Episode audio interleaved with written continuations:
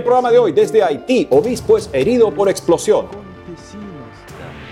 Desde España, con fiduchas súplicas, la ideología de género ha entrado en la iglesia, denuncia arzobispo de Oviedo. Obispos de Camerún piden diálogo para terminar con la guerra civil que hace poco dejó una adolescente muerta y varios heridos en fiesta de la juventud. Luego de irreverente funeral de activista transgénero, realizan misa de reparación en la icónica Catedral de San Patricio en Nueva York. Desde Venezuela, Educa y Ama es la campaña que promueven las misioneras laicas de ABC Prodein para financiar becas de educación y alimentos para miles de niños. Hola Natalie, un gusto estar contigo. Un gusto también estar contigo, Eddie, con nuestros televidentes, informando desde nuestros estudios en Lima, Perú. Gracias por acompañarnos en EWTN Noticias. Soy Eddie Rodríguez Moreno. Yo soy Natalie Paredes. Empezamos las noticias desde Haití, donde un obispo quedó herido tras una explosión. El país vive en permanente convulsión social, frente a lo cual la conferencia episcopal este mes pidió un cambio de gobierno. Aquí los detalles. En Puerto Príncipe, Monseñor Pierre Dumas se alojaba en un lugar cerca al sitio donde estalló un explosivo la tarde del lunes último. Su salud es estable según los obispos. Aún no hay información de los autores del atentado. El hecho se da menos de una semana en que los obispos haitianos hicieran un enérgico llamado al primer ministro para que considere la gravísima situación de violencia actual y tome la decisión sabia de transferir el poder en forma pacífica a líderes legítimos elegidos por el pueblo mediante elecciones.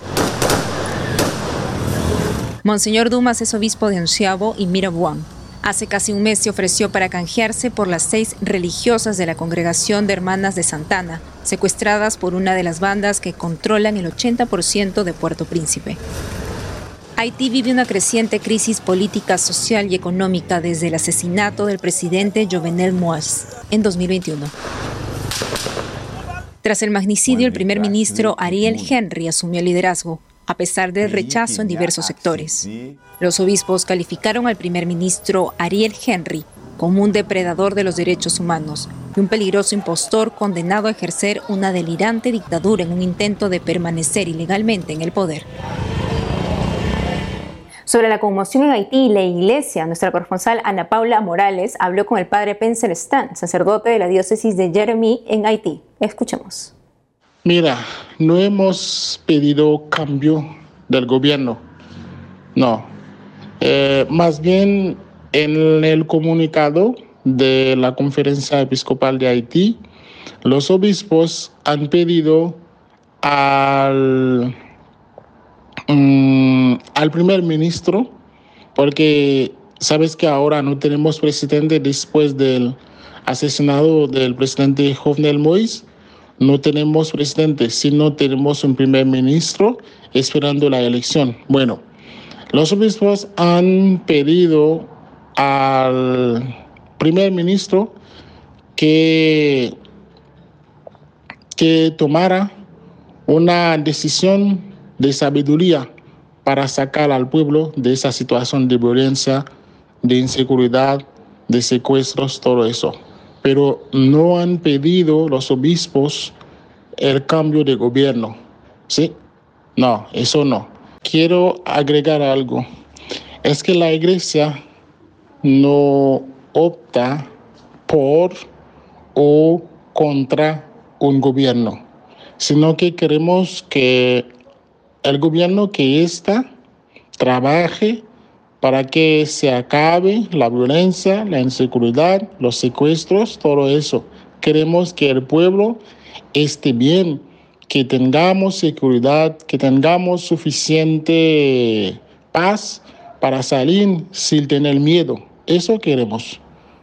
Y en España sigue abierta la polémica en torno a la declaración vaticana que promueve las bendiciones a parejas del mismo sexo y en situación irregular. Sobre esto y más informa nuestro corresponsal Nicolás de Cárdenas.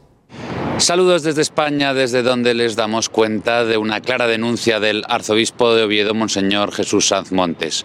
La ideología de género ha penetrado en la Iglesia Católica. En una reciente entrevista publicada por el diario El Debate, propiedad de la Asociación Católica de Propagandistas, el arzobispo de Oviedo, Monseñor Jesús Sanz Montes, ha afirmado que la ideología de género ha penetrado en la Iglesia. Esta infiltración se hace presente, a su entender, en la confusión antropológica que tiene que ver con la relación hombre y mujer, con la verdad del varón, con la verdad de la mujer y con la pedagogía de dejar a los niños crecer sanamente. El arzobispo de Oviedo denuncia que esto supone una manera de traicionar el mensaje de Cristo, la buena nueva de su Evangelio, y lo que la tradición del cristianismo ha defendido siempre. Un ejemplo de esta confusión, denuncia el prelado franciscano, es el decreto fiducia supplicans sobre el sentido pastoral de las bendiciones y que a veces es fiducia complicans para el arzobispo. Para Monseñor Sanz Montes, hacer estas apreciaciones no significa criticar al Papa Francisco, a quien dice respetamos siempre, sino ser conscientes de que a veces no es clara la diferencia entre lo que dice el Papa Papa Francisco y lo que dice Jorge Mario Bergoglio. Apunta. Lo que dice el Papa en un acto magisterial viene siempre respetado, añade el arzobispo de Oviedo. La Fundación de Clausura ha puesto en marcha una campaña para promover la oración en el tiempo litúrgico de Cuaresma bajo el lema Desacelera, detente, ora. Esta iniciativa para facilitar el acercamiento a Dios de la mano de las comunidades contemplativas incluye que un centenar de conventos y monasterios de clausura repartidos por España abran las puertas de sus iglesias el tercer jueves de Cuaresma, día 7 de marzo. Será una oportunidad especial para que los fieles se unan a la oración comunitaria de diversas comunidades de clausura en casi todas las provincias españolas la relación completa de monasterios y conventos que se suman a esta jornada de puertas abiertas puede consultarse en el sitio web de la Fundación de Clausura. El vídeo de promoción de la iniciativa en el que participan miembros de cuatro comunidades, benedictinos, agustinas, camaldulenses y cistercienses, ha sido realizado por el director de la exitosa película Libres sobre la vida monástica. Más de 700 personas se han congregado este pasado fin de semana en el encuentro de laicos sobre el primer anuncio impulsado por la Conferencia Episcopal Española. El cardenal José Cobo, arzobispo de Madrid, alertó sobre tres tentaciones en este campo. El pasado fin de semana se celebró en Madrid el encuentro de laicos sobre el primer anuncio bajo el lema Pueblo de Dios unido en la misión. En la homilía de la misa dominical, el arzobispo de Madrid, cardenal José Cobo, esbozó tres tentaciones a evitar en esta tarea: la confrontación, el éxito inmediato y el descarte. El purpurado denunció las confrontaciones que se viven en la sociedad y dentro de la Iglesia, frente a las que recomendó el diálogo amable como medicina que puede ofrecer el Evangelio. En segundo lugar, alertó contra el ansia de éxito inmediato que busca suplantar el ritmo que pone el Espíritu Santo, que es el protagonista de la evangelización. Respecto del descarte, el cardenal Cobo denunció que no podemos hacer una evangelización de primera y otra de segunda, porque en la misión evangelizadora no podemos excluir a nadie. Desde España, Nicolás de Cárdenas, EWTN Noticias. Y en Camerún, en el Día Nacional de la Juventud, hace poco una joven murió y decenas quedaron heridos por un atentado en medio de una celebración de la cual participaba la iglesia. Veamos qué está pasando. Aquí, Cherish Lemjui, de 14 años, Murió el domingo 11 de febrero en el Día Mundial de la Juventud de Camerún por una explosión en la ciudad de Cambé, cerca de iglesias y hospitales.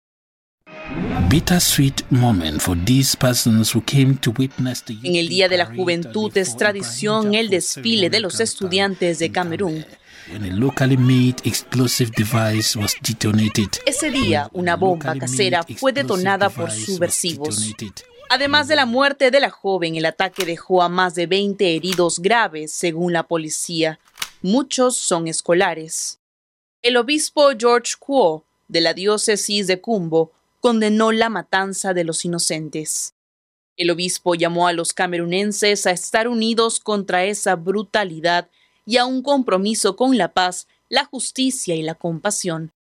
Cambé es considerada una zona conflictiva del noroeste de Camerún, a causa de la guerra civil desde el 2016 por guerrilleros separatistas que reclaman la independencia de la llamada República de Ambazonia.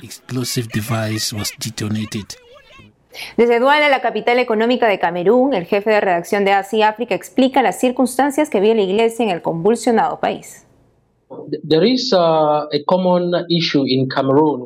Hay un problema común en Camerún con la crisis anglófona que se prolonga desde hace cinco o seis años. Empezó en 2016. Hasta la fecha hemos tenido este tipo de ataques. Estos llamados combatientes separatistas siempre llevan a cabo ataques como esta vez que hay un evento nacional que Camerún está celebrando y así en esas dos regiones de nuestro país, los separatistas llamados los chicos siempre prohíben el movimiento de bienes y personas. Precisamente cada 11 de febrero se celebra en Camerún nuestra fiesta nacional de la juventud. Pero para este año los chicos ordenaron cinco días de encierro, que la gente solo se mueva después de la celebración. Ordenaron a los estudiantes marchar en las diversas regiones del país. Por lo tanto, fue bastante desafortunado que el pueblo de Dios en la diócesis de Cumbo fuera sus actividades como de costumbre porque este 11 de febrero del 2024 cayó en domingo, por lo que estaban en la iglesia como cualquier otro domingo, cuando los combatientes separatistas llegaron y les ordenaron salir de la iglesia. Jude, ¿por qué están ocurriendo ahora estos ataques en iglesias, colegios y hospitales? ¿Es ahora algo común? Cuando empezó la crisis en 2016, los chicos tenían realmente cierta disciplina, en el sentido de que venían y le decían a la gente, se supone que no deben estar aquí, deben regresar. Pero ahora están infiltrados, hay bandidos entre ellos, secuestran a la gente, piden rescates y matan sin motivo, impiden que funcionen las iglesias, que funcionen las escuelas, y además en las escuelas que funcionan en estas regiones, los niños van a la escuela sin uniformes. Van a la escuela sin nada que los identifique como estudiantes y solo van a la escuela después de tener autorización del grupo guerrillero. Por supuesto, el Estado de Camerún también está ahí para asegurarse de que estos niños vayan a la escuela y lleven a cabo sus actividades con normalidad. Pero ahora el problema es que la seguridad no siempre está ahí las 24 horas del día, 7 días a la semana. Así que cuando no están, los estudiantes, las iglesias y otros negocios se quedan solos. Así que ahora se ven obligados a seguir las órdenes de estos combatientes separatistas o atenerse a las consecuencias. En la diócesis de Cumbu, por ejemplo, este 11 de febrero, además de interrumpir las celebraciones eucarísticas en la parroquia de Cristo Rey, colocaron un artefacto explosivo en una de las ciudades de la diócesis. Se trata de Cambe. Murió Cherish, una joven estudiante, y otras 40 personas resultaron heridas. Así es como llevan a cabo sus actividades. Cuando dicen a la gente no se muevan, tienen espías que buscan a quienes no acatan estas órdenes y a veces van de casa en casa para pescar a los que no hagan caso. ¿Cuál es la solución al problema? Solo quiero mencionar que Camerún tiene un total de 10 regiones y de esas 10 regiones solo dos están afectadas por este conflicto. Y estas son las regiones anglófonas. Así que la solución se remonta incluso al nivel de la época colonial, para entender, respetar los orígenes del pueblo, respetar la cultura y la tradición de los anglófonos. Así pues, aparte del diálogo, que no consiste simplemente en sentarse y decir, ok, vamos a poner fin a este conflicto, sino que el diálogo debería llegar a examinar los verdaderos problemas. ¿Cuál es realmente el muro de contención? ¿Por qué esta gente pide ahora la separación? ¿Por qué quieren separarse? Cualquier razón la marginación, la falta de servicios sociales en estas zonas, etc. Así que la solución es mantener un diálogo auténtico que tenga en cuenta todos estos problemas a los que se enfrenta la gente en estas zonas. Pero esto es solo una visión general. Hay mucha responsabilidad que debería venir de los propios combatientes, porque han causado muchos estragos. Pero como dijeron los obispos de Camerún en su último mensaje de enero, es necesario un diálogo auténtico para buscar soluciones duraderas a estos problemas to these problems. Jude, gracias por la entrevista. Thank you. Gracias. Ahora vamos a Estados Unidos para contarles que en la Catedral de San Patricio, en Nueva York, el fin de semana se ofreció una misa de reparación tras un irreverente funeral de un activista transgénero. Le contamos. 15 de febrero. Miembros del LGTB llenaron la Catedral de San Patricio en Nueva York para despedir al difunto activista Cecilia Gentili un hombre que se identificaba como mujer. Según sus seguidores, Gentili promovió la despenalización de la prostitución en Nueva York, asimismo que los LGTB sean una clase protegida por las leyes del Estado. Durante el funeral del padre Edward Doherty, quien presidió la liturgia, se refirió a Gentili con pronombres femeninos y describió al hombre identificado como trans como nuestra hermana. Los organizadores del polémico funeral revelaron que eligieron la Catedral de San Patricio porque es un ícono y consideraban que también lo era el activista trans argentino. El sacerdote jesuita James Martin, que dirige un apostolado para personas con atracción al mismo sexo, dijo que celebrar una misa fúnebre a un transgénero en cuaresma es un poderoso recordatorio de que las personas LGBTQ son parte de la iglesia tanto como cualquiera. Otros católicos discreparon. Grupo anticatólico de activistas trans realiza una burla de la fe cristiana dentro de la Catedral de San Patricio en Nueva York. ¿Cómo pasó esto? ¿Dónde están los sacerdotes, diáconos, obispos y el arzobispo? ¿Dónde están los policías? ¿Es este el sacrilegio que inicia el fin? El 17 de febrero último, el párroco de la Catedral de San Patricio aclaró que solo sabían que la familia y amigos solicitaban una misa funeral para un católico. No tenían ni idea de que la bienvenida y oración serían degradadas. Convocó a una santa misa en reparación. Que semejante escándalo ocurriera en la iglesia parroquial de América lo hace peor. Que tuviera lugar cuando comenzaba la cuaresma. Es un potente recordatorio de lo mucho que necesitamos la oración, la reparación, el arrepentimiento, la gracia y la misericordia a las que nos invita esta santa estación. Nos vamos a una pausa y al volver, hoy celebramos a los niños santos Jacinta y Francisco, fiesta en Fátima, Portugal. Desde Venezuela, Educa y Ama es la campaña que promueven las misioneras laicas de ABC Prodein para financiar becas de educación y alimentos para miles de niños. Volvemos con más noticias con Enfoque Católico.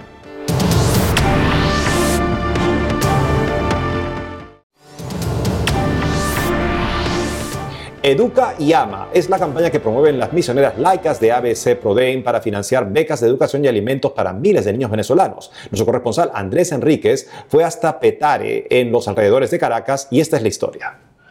Nos encontramos en el colegio Nuestra Señora del Encuentro en Petare, una de las zonas populares más grandes de Venezuela. Aquí en la parte más alta de la comunidad, las hermanas de ABC Prodein atienden cada día a más de 800 niños, ofreciéndoles educación, trabajo, herramientas para la vida y lo más importante, mucho amor y formación religiosa. Es realmente impresionante que un puñado de mujeres, pequeñas de apariencia, logre llevar adelante proyectos tan grandes y que benefician a tantas personas especialmente en medio de la difícil realidad venezolana. Este empuje se explica solo desde la sobrenaturalidad. Para las misioneras laicas de la Asociación Benéfico Cristiana Promotora de Desarrollo Integral, o ABC Prodein, la oración es la base de su apostolado. De Jesús en la Eucaristía, expuesto en forma permanente en su casa de Caracas, reciben la fuerza que les permite seguir adelante. El Colegio Nuestra Señora del Encuentro de Petare fue inaugurado en el año 2000 por el padre Rodrigo Molina, fundador de ABC Prodein. Lo hizo al darse cuenta de las grandes necesidades educativas que tenían los jóvenes en las zonas populares venezolanas. Aquí, además de una excelente formación académica, los jóvenes se preparan en lo espiritual y tienen una alimentación adecuada. Así lo explicó la hermana María Inés Guerniero, rectora del colegio, argentina de nacimiento, pero con dos décadas de apostolado en Venezuela. La idea es dar una formación integral en que podamos, en todos los niveles, no solo intelectual, sino espiritual, social, que se pueda atender y que puedan superar sus dificultades. Eh, realmente la situación, eh, por la realidad que se vive, en muchos casos de falta de alimentación, de nutrición, han hecho que empezáramos varios proyectos para poder sostener y atender estos casos. ¿no? Eh, tenemos unos 800 alumnos desde inicial, primaria, y el bachillerato es educación media y técnica. Se salen aquí graduados en técnico medio, comercio y servicios administrativos. La formación académica en el Colegio Nuestra Señora del Encuentro de Petare no se desliga de la formación humana y espiritual. La profesora Zulma Garay explicó que a los jóvenes se les enseña con especial énfasis la importancia de la familia para la sociedad. Ahorita lo que estamos haciendo es eso, precisamente trabajando, formando a los padres en todo lo que es la parte espiritual y su rol como padres, que creemos que realmente hoy en día los padres están, los roles están invertidos. Entonces, es, bueno, es importante que los papás comprendan la importancia que es el que ellos tengan autoridad sobre sus hijos sin, sin llegar al maltrato. Además, los valores católicos definen la educación de los más de 800 jóvenes que día a día asisten a clase en el Colegio Nuestra Señora del Encuentro de Petare. Eso es eh, como quien dice la columna vertebral de nuestra institución. Eh, sin Dios no somos nada. O sea, Dios está presente en nuestra vida en todo. Por gracia de Dios, nunca faltan los bienhechores que apoyan a las hermanas de ABC Prodeín a sostener su apostolado. Tal es el caso de María Inés Millán, que a través de su empresa dona alimentos al colegio. Eh, estas hermanas trabajan con, con, pareciera que todo lo que ves es gigante, pero han trabajado con las uñas para poder lograr esto. Y yo creo que más allá de, de, las empresas, eh, me refiero a cada dueño de empresa o a cada director de empresa que está ahí, que con un granito de arena, o sea, ni siquiera vamos a hablar de la parte económica, hasta de la parte moral, venir aquí, jugar con los niños, abrazarlos, que se sientan queridos, o sea, a fin de cuentas este es el futuro. Si usted desea contribuir a la labor de las misioneras de ABC Prodeín, en sus redes sociales encontrará las maneras de hacer donativos, especialmente a través de la campaña Educa y Ama. Primero es educar y después es amar, y bueno, es al tiempo. Cuando uno ama, educa, y cuando uno educa, ama. Entonces ahí, eh, bueno, hay un, un correo donde pueden donar y hay varias mm, opciones ¿no? que pueden colaborar. En un contexto tan complicado como el venezolano, el trabajo que realizan las hermanas de ABC Prodeín cada día en este colegio y en todas las demás obras de apostolado que llevan a lo largo del país cobra especial relevancia. No es nada fácil sacar adelante estos proyectos, pero según las hermanas, con la ayuda de Dios no hay nada imposible. Desde Caracas, Venezuela, Andrés Enríquez, EWTN Noticias. Cada 20 de febrero la Iglesia Católica celebra a los hermanos San Francisco y Santa Jacinta Marto, dos de los pequeños pastorcitos videntes de Fátima. El santuario de Fátima en Portugal inició el día con la procesión en honor a los pequeños santos y se celebró una misa en su memoria, más una vigilia en la víspera. El padre José Jesús del Inmaculado Corazón y la Santísima Trinidad, ex capellán del santuario en Coba de Iría, nos ilustra sobre la vida de los niños santos.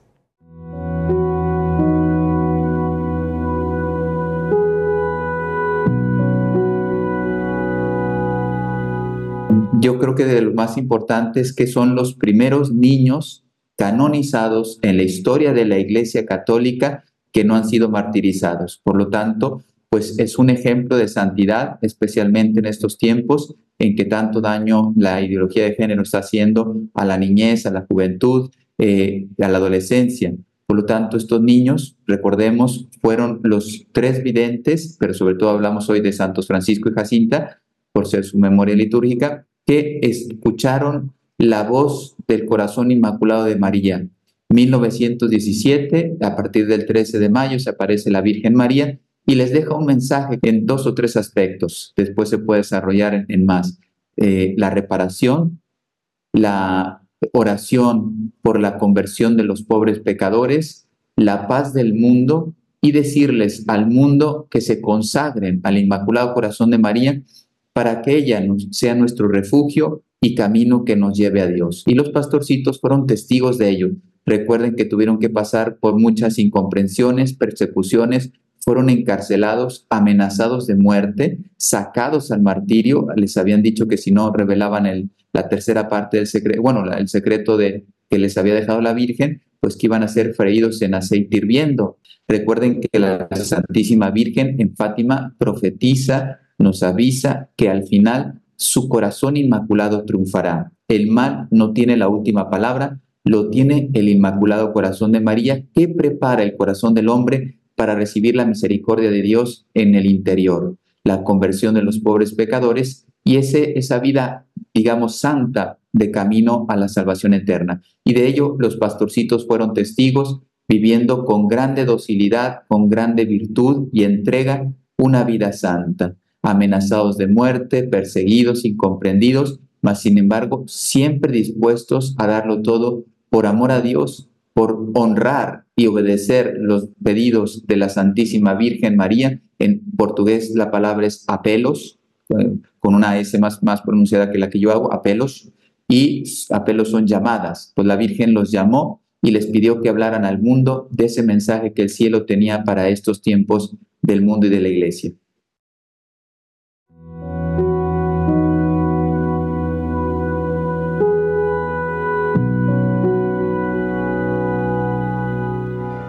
Los niños más jóvenes canonizados que no han sido mártires en la historia de la Iglesia. Gracias por habernos acompañado hoy en EWTN Noticias. No dejen de seguirnos en nuestras redes sociales y en ewtnnoticias.com. Hasta mañana.